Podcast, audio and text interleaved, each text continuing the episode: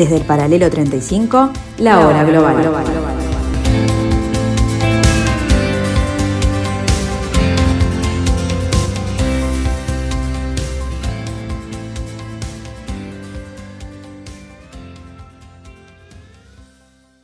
Muy buenas tardes amigos, bienvenidos a este nuevo capítulo de la hora global aquí en la tarde de Radio Mundo, aquí en el 1170M de vuestro dial, aquí en este martes 22 de noviembre del año 2022.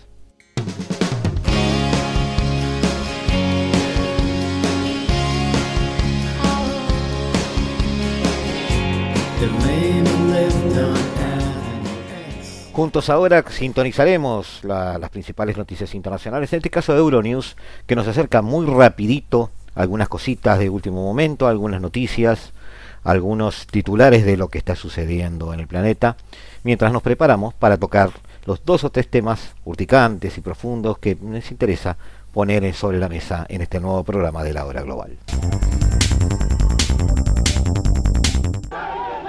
Rifirrafe en Ciudad de México entre partidarios y detractores del gobierno cubano. El enfrentamiento tuvo lugar entre la Embajada de Cuba, los simpatizantes del gobierno comunista de Díaz Canel hicieron irrupción en una concentración de opositores. México apoya la libertad de. En el acto estuvo presente una figura destacada, el expresidente polaco y premio Nobel de la Paz, Lech Walesa, quien hizo un alegato contra el comunismo. Muéstrenme un solo país donde el comunismo como sistema funcionó.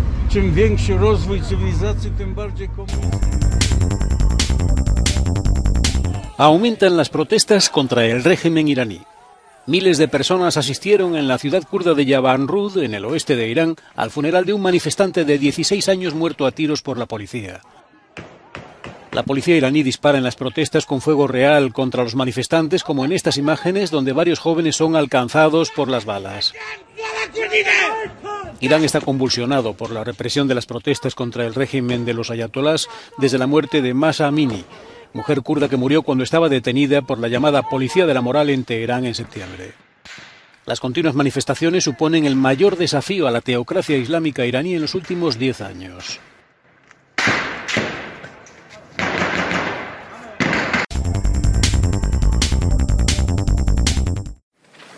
El recuento de votos de las elecciones presidenciales en Kazajistán confirma la aplastante victoria del presidente saliente sobre los otros cinco candidatos. Kasim Yomar Tokayev ha superado el 81% de apoyo, según los datos preliminares. Ninguno de los otros candidatos, prácticamente desconocidos para el grueso de la población, ha superado el 4% de los votos. La segunda opción, más apoyada, con casi un 6%, ha sido la casilla contra todos los candidatos. Con estas elecciones, tanto Tokayev como su primer ministro, Ali Khan Samilov, al que podemos ver en estas imágenes votando, refuerzan un poder que se tambaleó durante semanas a principios de año. En ese momento miles de personas salieron a la calle para protestar contra los altos precios de los combustibles. El Ejecutivo aplastó la revuelta con la ayuda de la Organización del Tratado de Seguridad Colectiva, la versión rusa de la OTAN, pero lejos de acercarse a Moscú, el presidente kazajo se ha distanciado y ha diversificado sus socios comerciales. Hoy, la Unión Europea es uno de los mayores inversores del país. Los delegados que asistieron a la cumbre del clima COP27 regresan a casa con sentimientos encontrados sobre lo logrado en Egipto. Se alcanzó un acuerdo histórico para crear un fondo de pérdidas y daños, pero no hubo ningún avance adicional en los esfuerzos por limitar las emisiones globales. El presidente de la COP alabó el fondo poniendo fin a la cumbre que se prolongó durante dos días. Amigos míos, hemos escuchado las llamadas y hemos respondido. Hoy aquí en Sharm el Sheikh hemos establecido el primer fondo dedicado a las pérdidas y los daños, un fondo que ha tardado mucho en crearse. Las naciones más ricas pagarán a las vulnerables a los desastres climáticos debidos al calentamiento global por los daños y las pérdidas económicas pero no ha habido nuevas promesas de reducción de los combustibles fósiles y la inclusión de la llamada energía de bajas emisiones ha despertado el temor de que algunos combustibles fósiles como el gas natural puedan ser considerados verdes. También queríamos dar pasos definitivos. Nos unimos a muchas partes para proponer una serie de medidas que habrían contribuido a ello. El pico de emisiones antes de 2025, como la ciencia nos dice que es necesario, no está en este texto. Un seguimiento claro de la reducción progresiva del carbón no está en este texto. Un compromiso claro de eliminar todos los combustibles fósiles no está en este texto, y el texto sobre energía se debilitó en los minutos finales. Al final de la COP27, los expertos en clima advierten que el mundo sigue estando al borde de la catástrofe climática y que reducir las emisiones de gases de efecto invernadero sigue siendo la única respuesta. La OCDE prevé que el PIB de 2023 bajará un punto.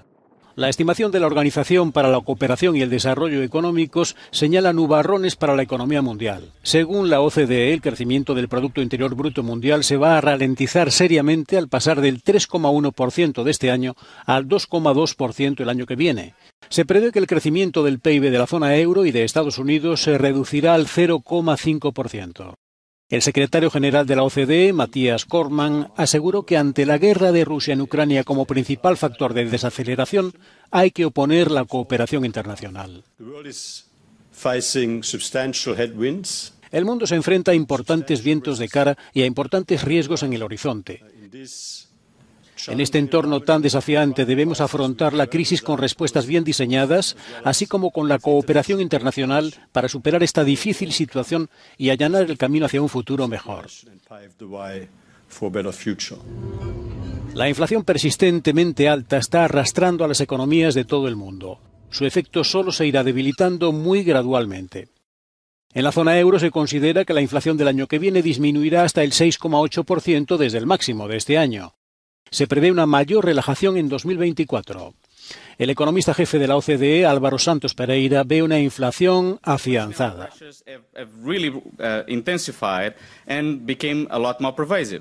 Las presiones inflacionistas se han intensificado realmente y se han vuelto mucho más penetrantes. Así que la inflación se ha afianzado, se ha intensificado, pero también se ha generalizado. Los servicios de seguridad de Ucrania ocuparon este martes el monasterio de las Cuevas de Kiev, que es el principal edificio religioso de la capital y donde se encuentra el primado de la Iglesia Ortodoxa ucraniana. El servicio de seguridad dijo en un comunicado que está llevando a cabo medidas de contraespionaje en el monasterio porque sospecha que tiene vínculos con Rusia. Las autoridades han permitido a los creyentes seguir acudiendo a rezar, eso sí, solo después de ser registrados y declarar su identidad a los agentes. El Patriarcado de Moscú ha denunciado esta noticia y la ha calificado como un acto de intimidación contra los creyentes ucranianos. El secretario de prensa del Kremlin también ha reaccionado al asunto.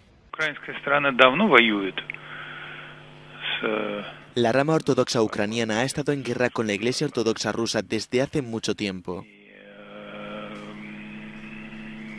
Yo diría que esto puede ser visto como otro eslabón en la cadena de estas acciones militares contra la Iglesia Ortodoxa rusa.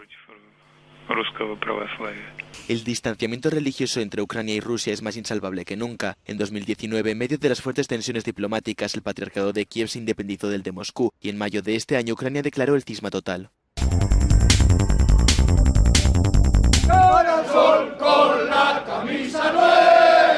Saludos fascistas, vivas a Franco y a Primo de Rivera y de banda sonora El cara al sol. El gobierno español, encabezado por el socialista Pedro Sánchez, ha reaccionado indignado ante estas imágenes de enaltecimiento del fascismo y de la dictadura franquista. Imágenes que se pudieron ver en los actos que tuvieron lugar este fin de semana en Madrid con motivo del 20N, fecha en la que se conmemora tanto la muerte de Francisco Franco como la del fundador de la Falange, José Antonio Primo de Rivera, fusilado en 1936. Revolución Nacional Sindicalista. Antonio Primo de Rivera. Pese a que la participación en estas manifestaciones fue muy reducida, con entre 100 y 200 personas, el ministro de la Presidencia, Félix Bolaños, ha anunciado que estudia imponer sanciones a los responsables en virtud de la nueva Ley de Memoria Democrática, aprobada el pasado 5 de octubre, que prohíbe explícitamente la exaltación de la dictadura y prevé para los infractores multas de hasta 150.000 euros. En este acto se oyeron gritos contra la Constitución y contra la nueva ley, con la que los participantes consideran que se está tratando de borrar la historia de España. Una de las consecuencias más simbólicas derivadas de la ley de memoria fue la exhumación en la madrugada del pasado 3 de noviembre de los restos mortales del general franquista Gonzalo Queipo de Llano, que estaba enterrado junto a su mujer en un lugar privilegiado de la Basílica de la Macarena de Sevilla. Keipo de Llano está considerado por muchos historiadores como el máximo responsable de la brutal represión en Andalucía durante la guerra civil y en la posguerra. Sin acuerdo en la disputa de las matrículas. Las ocho horas de reunión en Bruselas este lunes para intentar rebajar las permanentes tensiones entre Kosovo y Serbia han concluido sin resultado. El representante de la política exterior de la Unión Europea, Josep Borrell, calificó el comportamiento del presidente serbio Aleksandar Vučić y del primer ministro kosovar Albin Kurti de poco constructivo. Las tensiones entre Serbia y su antigua provincia independizada vienen de lejos y han vuelto a aumentar en las últimas semanas por la decisión del gobierno de Kosovo de prohibir las matrículas serbias.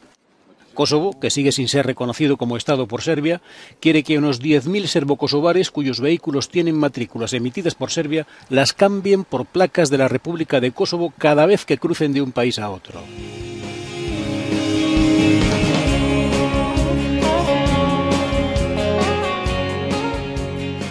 Ya volvemos en algunos minutos amigos para recordar primero una fecha importante en el calendario geopolítico y político en general de, de Occidente y de su historia colonial. En unos instantes estamos con ustedes.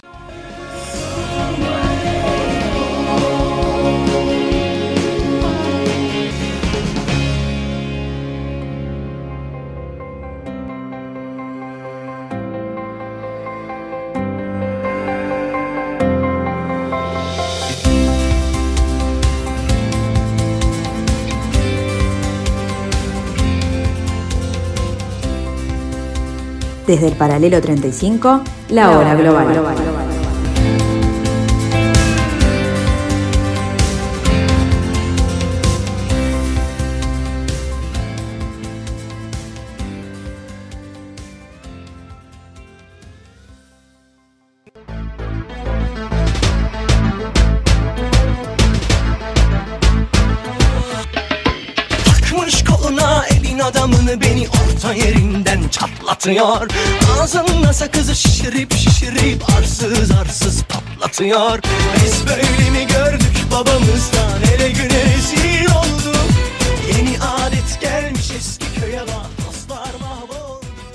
La guerra en Argelia finalizó allá por el año 62, 1962.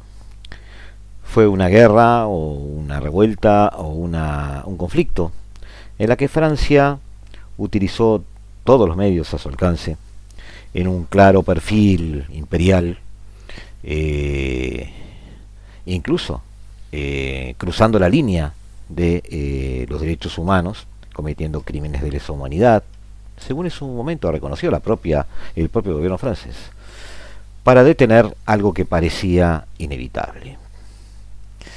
Ese año será recordado por las crisis de los misiles, por la erupción de la Guerra Fría en nuestra este, realidad cotidiana, este, a niveles nunca antes vistos, aunque luego se enfriara la situación.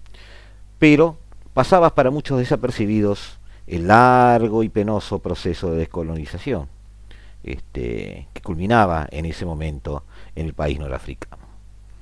Eh, en el 2006, muchos años después, hablando en nombre de su partido, François Hollande, según consta en un artículo de política exterior, en el cual estamos apoyando en este momento, de Luis Esteban Manrique, a quien seguimos asiduamente por la claridad de sus conceptos, eh, François Hollande, decíamos, por entonces candidato socialista a la presidencia, reconoció que la sección francesa de la Internacional Obrera, antecesora del Partido Socialista Francés, perdió su alma en la guerra de Argelia. Tuvo sus justificaciones, pero aún le debemos una disculpa al pueblo argelino. En 1956 fue un primer ministro socialista, justamente, Guy Mollet, quien lanzó una campaña de pacificación contra las guerrillas del argelino Frente de Liberación Nacional. Hasta 1999 Francia consideró la guerra de Argelia o guerra de independencia de Argelia, que fue del 54 al 62, ocho años, una mera operación policial, pese a que eh, fue su mayor conflicto bélico desde la Segunda Guerra Mundial. La feroz represión y sus innumerables atrocidades, una verdadera persecución este, sin límites sobre los rebeldes de parte de este, las tropas de paracaidistas franceses, que tenían piedra libre para eh, llegar a su objetivo. El tiempo transcurrido solo ha dado mayor relevancia a la independencia argelina en la historia de la segunda mitad del siglo XX y del proceso de descolonización. Hace un siglo, Argelia era la piedra angular del imperio francés, tan fundamental para su existencia como India para el británico. En la encrucijada de Europa, África y Oriente Próximo, Argelia cobró un inusual protagonismo, tratándose de un país devastado por el paso eh, por su territorio de los ejércitos aliados y del eje, cuyas autoridades coloniales se mantuvieron siempre leales al régimen este, colaboracionista de Vichy, eh, del mariscal Petain, recordemos, en la Segunda Guerra, quien fue obsecuente con el eh, ocupante nazi. Según seguimos en este artículo, historiadores franceses estiman que la guerra cobró medio millón de vidas, 400.000 de ellos musulmanes argelinos, civiles y combatientes. Según la versión oficial argelina, las víctimas superaron el millón y medio durante la contienda y un total de 5.6 millones desde 1830, cuando Francia invadió lo que hasta entonces era un dominio otomano. 60 eh, años después de terminada la guerra, sus consecuencias siguen gravitando en ambas orillas del Mediterráneo. No es extraño, Argelia fue uno de los países árabes en independizarse eh, fue uno de los primeros, perdón, de los últimos países en independizarse. Sí, estaba, estaba, estaba refiriendo un poco a las fechas. Sí, ese es uno de los últimos en independizarse. Y además, este, el que más sufrió para, para lograrlo. Unos 7 millones de residentes eh, están vinculados a esta historia. Los llamados pies negros, pies noirs, los antiguos colonos y sus familias, los ex soldados y los jarquis musulmanes que lucharon por Francia, además, unos 150.000. Las nuevas autoridades de Argel no mostraron contemplaciones en ese momento. Los que fueron juzgados, condenados y ejecutados tuvieron suerte.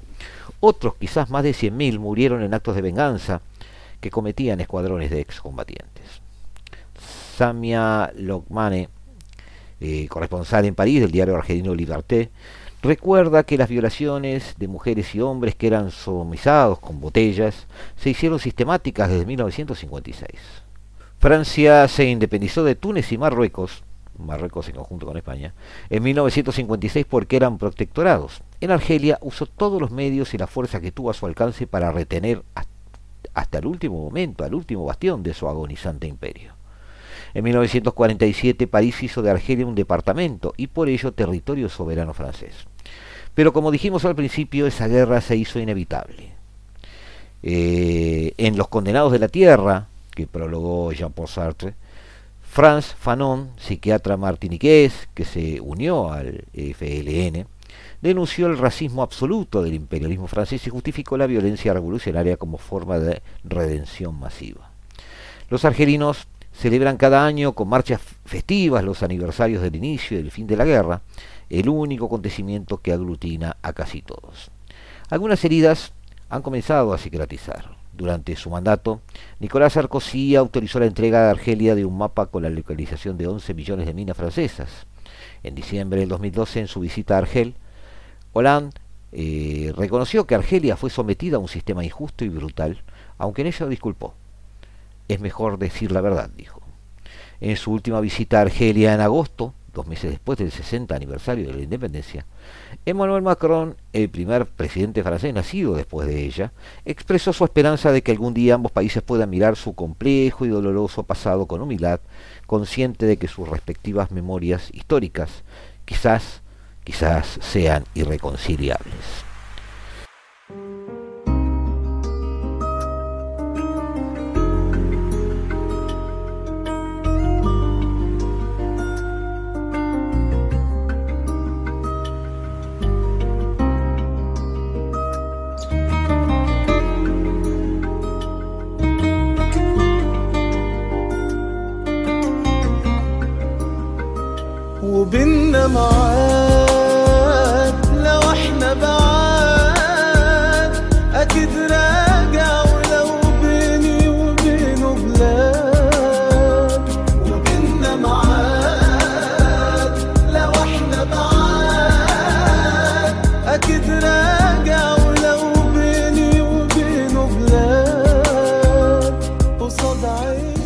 Visto desde un punto de vista egoísta, París tiene motivos para querer mirar hacia adelante. Argelia es el décimo productor mundial de gas natural y envía el 80% de sus exportaciones a Europa. Su papel es clave en Libia y en el Sahel, lo que explica el persistente cortejo de Pekín y de Moscú, amistades peligrosas de las que Macron quiere alejar a Argelia, aunque la empatía no lo favorece. Es Argelia además uno de los 10 países que más gastan en defensa, alrededor del casi el 6% de su PBI, 5.6, 5.4, no, 5.6, frente al 4.2 de su vecino Marruecos. Rusia es su principal proveedor de armamento. Ante un grupo de estudiantes argelinos y africanos en Argel, Macron en su momento denunció la propaganda que presenta a Francia como el enemigo y las ambiciones neocoloniales de Turquía, China y Rusia en África, este, pero eh, sonó a papel mojado frente a enardecidos argelinos, amantes de la lectura de su historia con ese dejo de épica anticolonial que sigue estando presente en las calles argelinas. Según la novelista franco-argelina Faiza Gene, a partir de ahora mucho depende de que no continúe la transición del silencio o la transmisión del silencio, como la llamó ella, este, incluido el que rodea la Argelia actual. Los ingresos por hidrocarburos aumentarán este año casi en un 50%. Se hablaba del 45, este artículo en particular habla del 45, pero los números actualizados hoy dan 50, 51.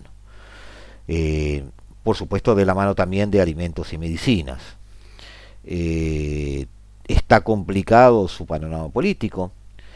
Eh, la oposición este, boicoteó las legislativas del año pasado, las protestas sin embargo cambiaron algunas cosas dos ex primeros ministros y varios gobernadores están en la cárcel, un expresidente y la poderosa estatal de hidrocarburos están siendo juzgados.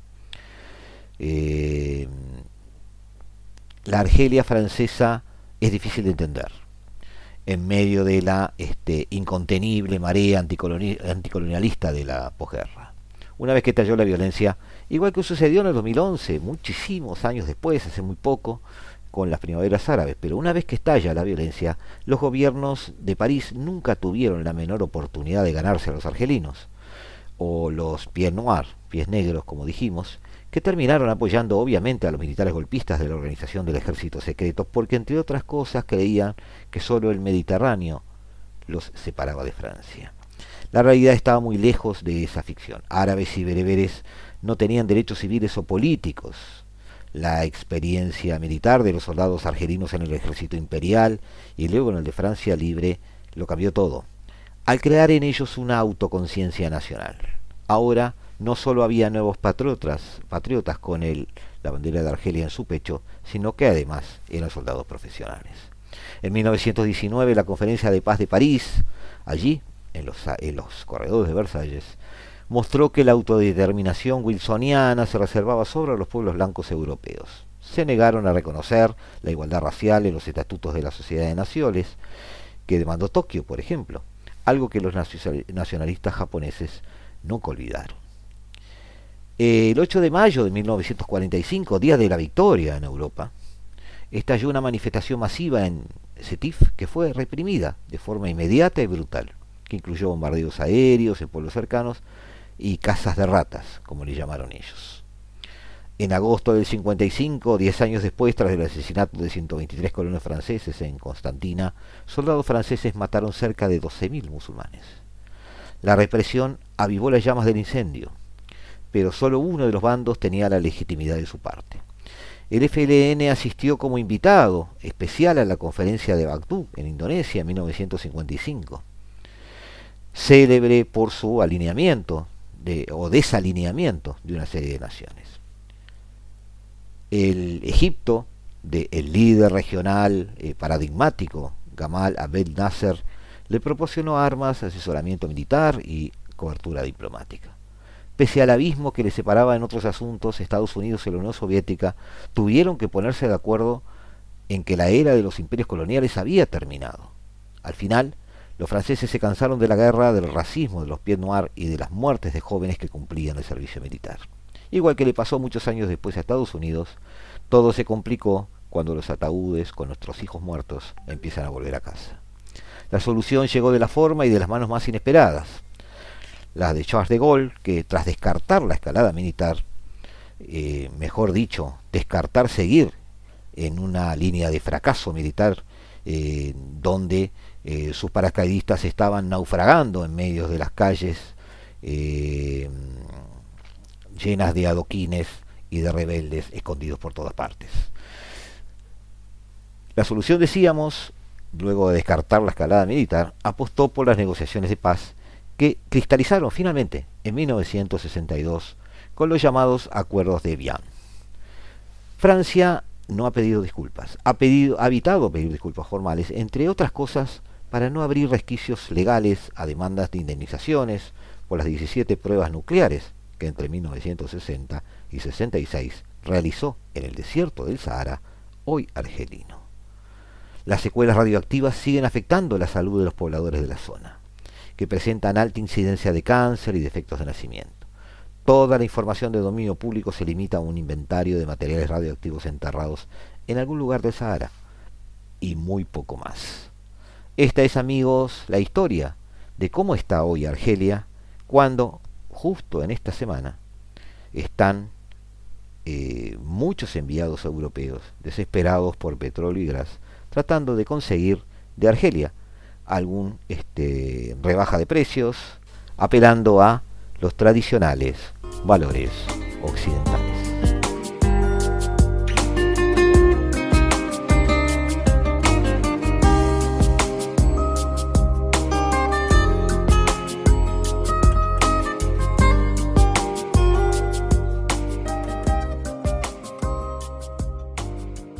Ya volvemos amigos aquí a la hora global en el paralelo 35 aquí en el 1170M de vuestro diario.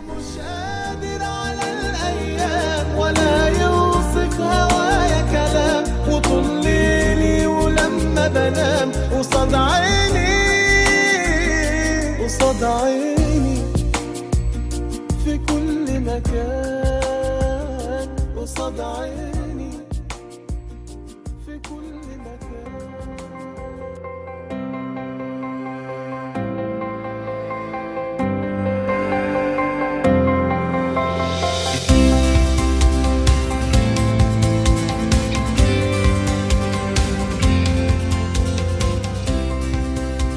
Desde el paralelo 35, la hora global.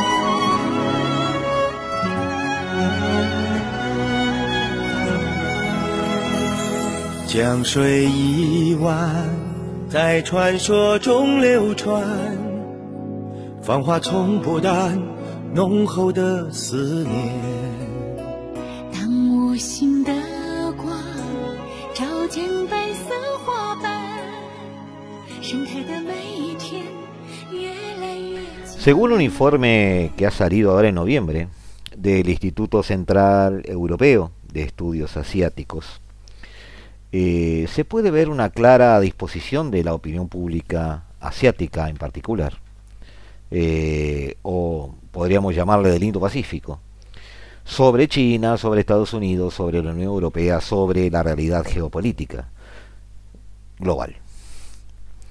Richard Tusangi, Cristina Kironska, Alfred Gersti, Clara Dubrachikova, creo que lo dije bien, James Iokovici, Peter Grice, Andrew Chav y Matej Sinmachik son quienes firman esta encuesta de opinión pública o trabajo de opinión pública. Este, un informe que presenta resultados de encuestas de opinión pública, en particular realizadas en línea en 15 países del Indo-Pacífico entre abril y septiembre del año 2022, es decir, eh, ya declarada la operación militar o guerra este, ruso-ucraniana. Eh, la muestra fue representativa de género, edad y región de cada país, así como la religión o el origen étnico en India, Malasia y Kazajistán. Eh, esta encuesta de 15 países además es parte de un proyecto de investigación más amplio, dice por allí en, en parte de este informe. Este, en resumen, algunos de los principales hallazgos, dice su introducción, eh, de Japón, Corea del Sur, Taiwán, Indonesia, Malasia, Filipinas, Singapur, Tailandia, Vietnam, Bangladesh, la India, Pakistán, Kazajistán, Australia y Nueva Zelanda. Los resultados revelan divisiones significativas dentro del Indo-Pacífico este, con respecto a algunas potencias. Este, tienden a tener algún sesgo, en algún caso, en sus este, opiniones.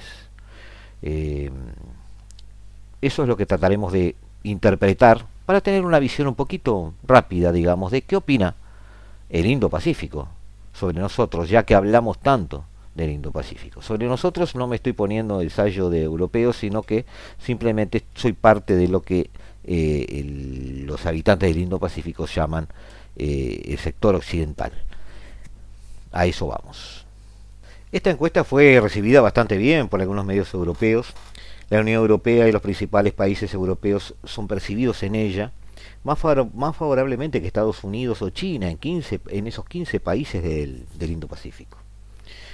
Eh, más de cuatro quintas partes de los encuestados de Filipinas, eh, Vietnam y Tailandia tienen una opinión favorable de la Unión Europea.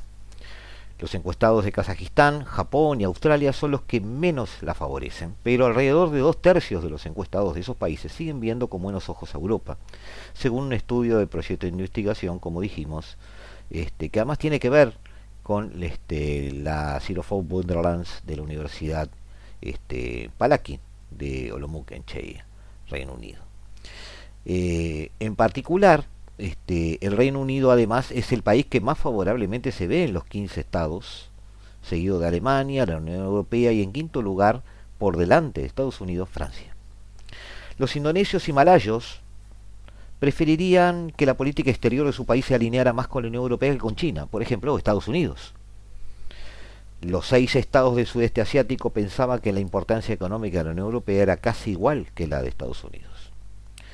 Como dijimos, todo esto es un motivo de alegría en Bruselas, que está decidida a aumentar su presencia en el Indo-Pacífico eh, y coincide con las conclusiones de otros estudios. Por ejemplo, una encuesta del Pew Research Center realizada en primavera, pero publicada este mes también, reveló que la Unión Europea tiene una opinión favorable en general en el Indo-Pacífico en sus encuestados. Esto es una encuesta paralela, digamos, no es esta a la que estamos haciendo referencia. Allí, en esa encuesta, esa otra encuesta, más de dos tercios de los australianos y surcoreanos la consideran positiva este, a la, imagen europea, al igual que más de la mitad de los japoneses, eh, singapurenses y malayos. Y coincide en líneas generales con las encuestas anuales de opinión de las élites del sudeste asiático, realizadas por el Instituto ISEAS, eh, Yusof y Shak de Singapur.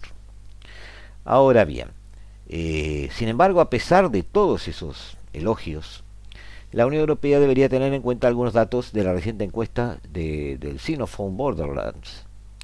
Eh, poco después de que Josep Borrell, jefe de la política exterior de la Unión Europea, regresara de Indonesia y el sudeste asiático en junio del 2021, es decir, el año pasado, su visita histórica a la región escribió en su blog, si queremos ser un actor geopolítico, también tenemos que ser percibidos como un actor geopolítico, un actor político y de seguridad en la región no solo como un socio de cooperación al desarrollo, comercio o inversión.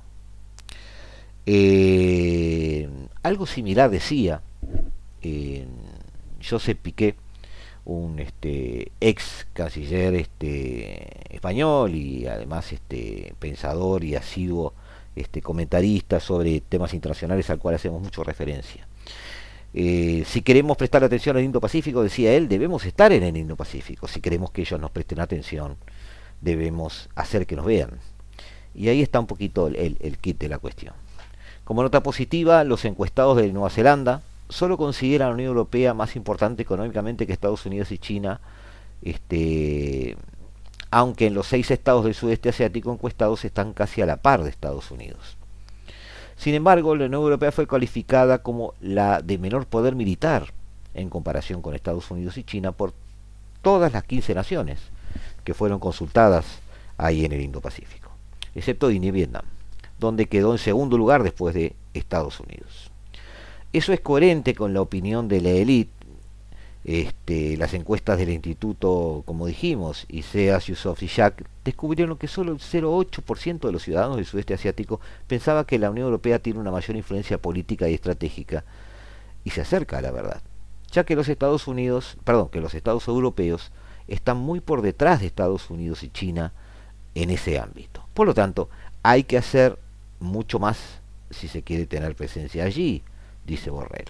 La Unión Europea quiere ser vista como un actor político y de seguridad. Bien, debe serlo. También es interesante observar que no parece haber mucha correlación entre las percepciones positivas de la Unión Europea y los intereses económicos eh, reales del bloque. Como señala el informe, los países con que la Unión Europea eh, ha desarrollado asociaciones estratégicas, incluido Japón y Corea del Sur, tienen proporciones relativamente bajas de encuestados que indican opiniones positivas hacia la Unión Europea. Esto sugiere que los esfuerzos comerciales y diplomáticos pueden tener poco que ver con las percepciones positivas de los países del Indo-Pacífico. Los indonesios eran mucho más positivos respecto de la Unión Europea eh, que los singapurenses, por ejemplo. Y eso a pesar de que Singapur fue el primer país del sudeste asiático que firmó un acuerdo de libre comercio con los europeos. Y a pesar de que Europa está inmersa en varias batallas en la OMC con Indonesia por los aranceles comerciales de cada uno. Vietnam es el otro país con el que eh, los europeos tienen un acuerdo de libre comercio, pero un porcentaje menor de vietnamitas considera a la Unión Europea como muy positiva, eh, mucho menor que el de los filipinos, por ejemplo, con los, que, con los cuales los europeos no tienen pacto comercial. Una posible conclusión, más allá entonces del comercio, ya que no parece ser una, una vara de medición, digamos, efectiva, es que los beneficios económicos del Indo-Pacífico no se traducen fácilmente en popularidad. Otra interpretación es que la popularidad de la Unión Europea tiene que ver con la imagen que otros tienen de la vida europea. Este, tiene más que ver con eso que con lo que Europa hace realmente en su país. Una de las razones por la que Europa es popular parece ser su atractivo cultural. En comparación con Estados Unidos y China, la Unión Europea ocupa el primer lugar en la lista de seis países encuestados Australia, Japón, Nueva Zelanda, Singapur, Tailandia y Vietnam, y el segundo entre los otros nueve estados, que hacen referencia a su atractivo cultural. Más encuestados del sudeste asiático pensaban que los europeos tienen mejor eh, calidad de vida que los estadounidenses. Esto coincide con las encuestas sobre opinión de las élites.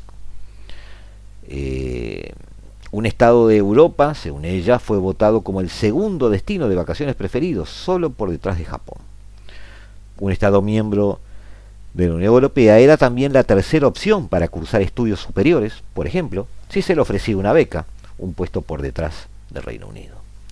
Sin embargo, eh, la encuesta también revela que el atractivo cultural es mayor en los países más pobres. Los encuestados de los países indopacíficos más desarrollados parecen estar relativamente más satisfechos con el nivel de vida que disfrutan en sus propios países, y por lo tanto menos impresionados por cómo viven los europeos y los estadounidenses. Eso no es sorprendente. Podría sugerir que la Unión Europea debería prestar más atención a la creación de vínculos e intercambios económicos con socios no tradicionales y más pobres.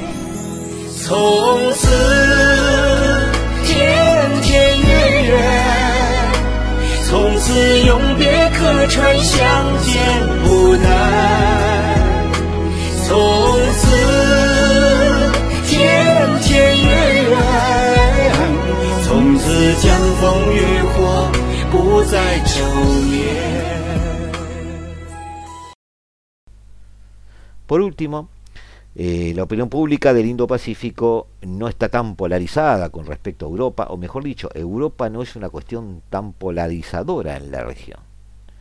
Las opiniones sobre Estados Unidos y China eh, son mucho más divergentes entre los 15 países encuestados. Alrededor del 80% de los japoneses tenían opiniones negativas sobre China, en comparación con solo el 10% de los pakistaníes. Y lo mismo ocurre cuando se tiene en cuenta a la, propia China.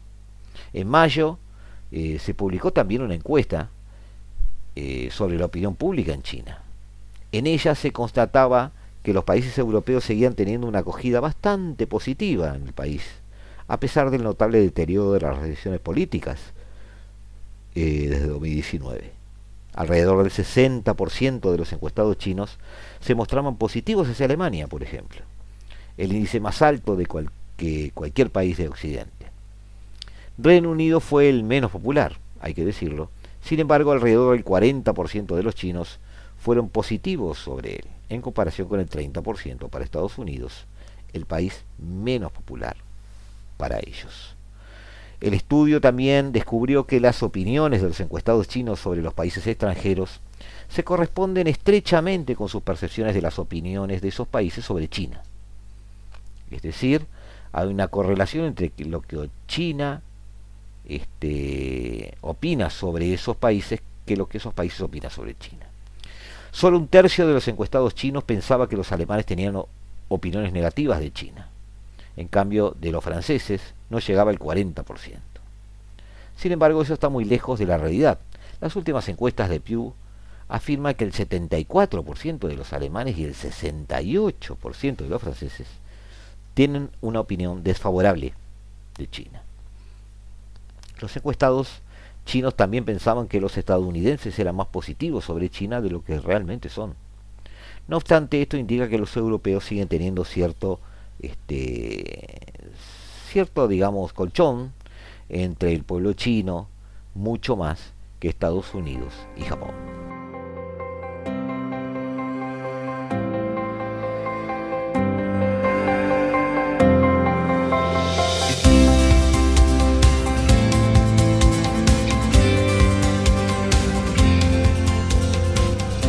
Un aspecto, amigos, que no podemos dejar de lado, a pesar de que no es estrictamente relaciones internacionales, pero tiene que ver con el andar del planeta, tiene que ver con este la forma en que se distribuye el poder, eh, teniendo en cuenta los intereses nacionales, eh, porque tiene que ver con la economía.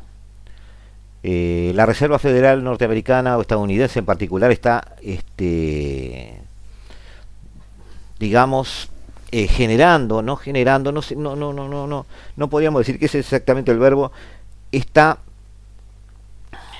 no, no, no digo irresponsablemente, pero sí este, egoístamente, eh, manejando sus intereses de forma de que está recargando el peso de la inflación al resto del mundo. Ha incrementado los tipos de interés eh, con seis subidas, ya vamos a la sexta subida en el año 2022, Jerome Powell ha sido bastante claro en que esto eh, no termina.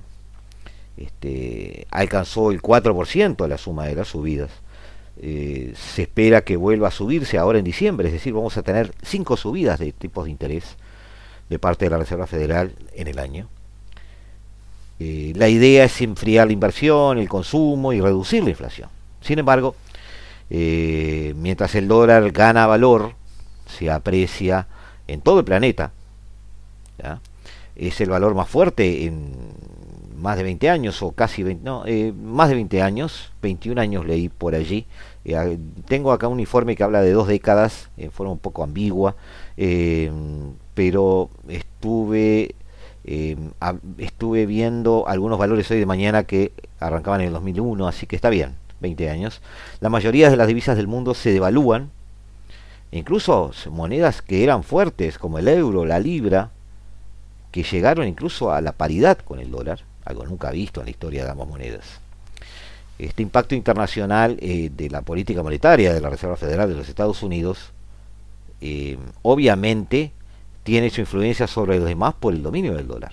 La mitad de los préstamos, títulos de deuda, comercio y más del 60% de las reservas de divisas se hacen en la moneda estadounidense. Ojo, ese 60% ya es mucho menos de lo que era. Está perdiendo impacto, eso es cierto, pero aún hoy es ese 60%. El 90% de todas las operaciones de divisas eh, que existen en el planeta tienen al dólar como una parte de la transacción. Esto otorga a, la, eh, Reserva Federal, a la FED, el, valor, la, la, la, función de una especie de banco central del mundo, por lo que también le da poder para transferir sus problemas económicos a los demás países. Cuando la Reserva Federal sube los tipos de interés para luchar contra la inflación, atrae dinero del resto del mundo, porque obviamente se depositan en bancos norteamericanos, y aprecia el dólar. A su vez, el resto de los países sufre huidas de capitales y devaluaciones para poder invertir en el mercado americano, que encarecen sus propias deudas debido a los intereses altos y a, los, y a la escasez de dólares y, a los, y los productos importados, por supuesto. Por ejemplo, necesitan más moneda local para conseguir los dólares necesarios para adquirir bienes energéticos o materias primas, ya que la mayor parte se pagan en la moneda estadounidense. Eh, con productos del exterior más caros, la mayoría de los países terminan importando inflación. Según un estudio del propio Fondo Monetario Internacional, una apreciación del dólar al 10% aumenta la inflación en un 1% en el resto de los países, pero la cifra es mayor para las economías muy dependientes de las exportaciones. En respuesta a esta fortaleza del dólar, los bancos centrales de los otros países se ven abocados a alzar los tipos de interés para frenar la huida de capitales y por lo tanto la devaluación. Esto desencadena un círculo vicioso que lleva a los tipos de todo el mundo a niveles que nadie habría elegido por su cuenta. Los intereses suben en una especie de escalada. El Banco Central Europeo ha tratado de resistirlo, sin embargo ya ha acelerado la subida, arrastrado por la Fed, pasando del 0 al 2% entre junio y octubre de, de este año. Esta dinámica es más dañina para las economías donde la subida de tipos no es efectiva para combatir la, inflación, como las más afectadas por los elevados costes de energía y los alimentos.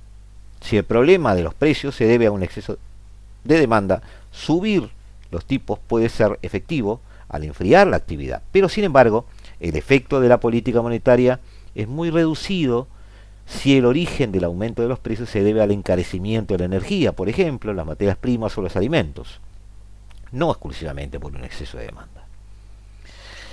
Eh, este año los países emergentes también han visto salir 70 mil millones de sus mercados de deuda y corren el riesgo de quedarse sin dólares para pagarla o importar alimentos o energía. Además, la apreciación del dólar agrava la crisis alimentaria y energética derivada de la guerra de Ucrania.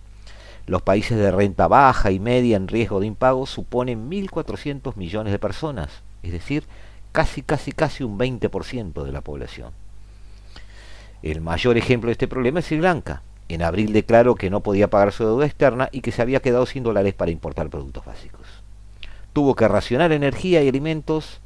Ghana, Senegal, Ruanda, Maldivas, Bahamas, Belice, Pakistán, Etiopía o Egipto también están en peligro de quedarse sin dólares para pagar importaciones. La fortaleza del dólar también afecta a la economía europea. El viejo continente enfrenta una inflación histórica provocada por los precios de la energía importada debido a la dependencia de Rusia y el impacto de la guerra de Ucrania. Las reacciones de los países a las medidas de la Reserva Federal reflejan el poder financiero de Estados Unidos, está muy bien, pero de momento la única forma de frenar la subida de tipos y la fortaleza del billete verde es que la economía de Estados Unidos se deteriore y la inflación empiece a remitir. Mientras tanto, a través de un privilegio único, Washington carga a las espaldas del resto del mundo el peso de su propia inflación.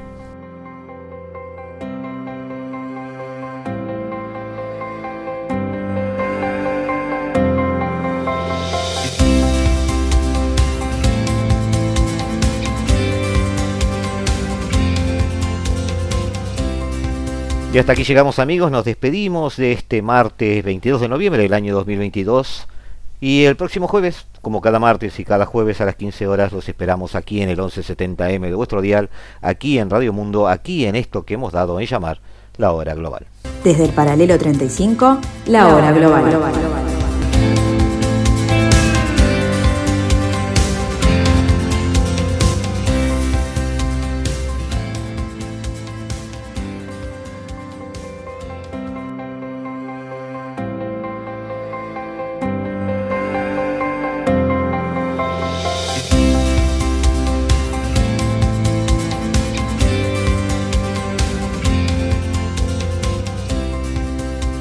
Desde el paralelo 35, la hora global.